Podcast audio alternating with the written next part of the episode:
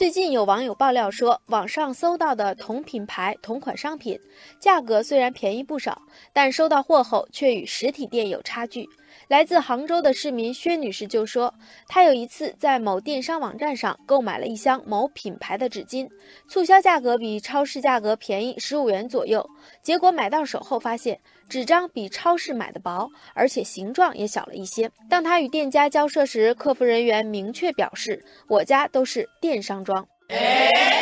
网友流浪的星星说：“不奇怪呀，我也遇到过同样的情况。一件同品牌同款的衣服，在网店售价是实体店的一半呢。”网友细雨绵绵说：“这是商家为了吸引客户流量的一种策略，以更低的价格吸引眼球，然后再打上电商专供的标签。”目前以这种电商专供的名义在售的品类非常多，鞋服、箱包、家电、卫浴、纸品等不一而足。网友纷纷质疑：难道电商专供就能成为低质的借口吗？现在品牌都注重网上的销售渠道，但是这么套路消费者真的不好。虽然低价，但也低质。难道卖家真不怕砸了招牌？网友生来自由说，这种所谓的电商专供，导致不少消费者以为买到就是赚到，其实却有可能隐藏了低价劣质的猫腻。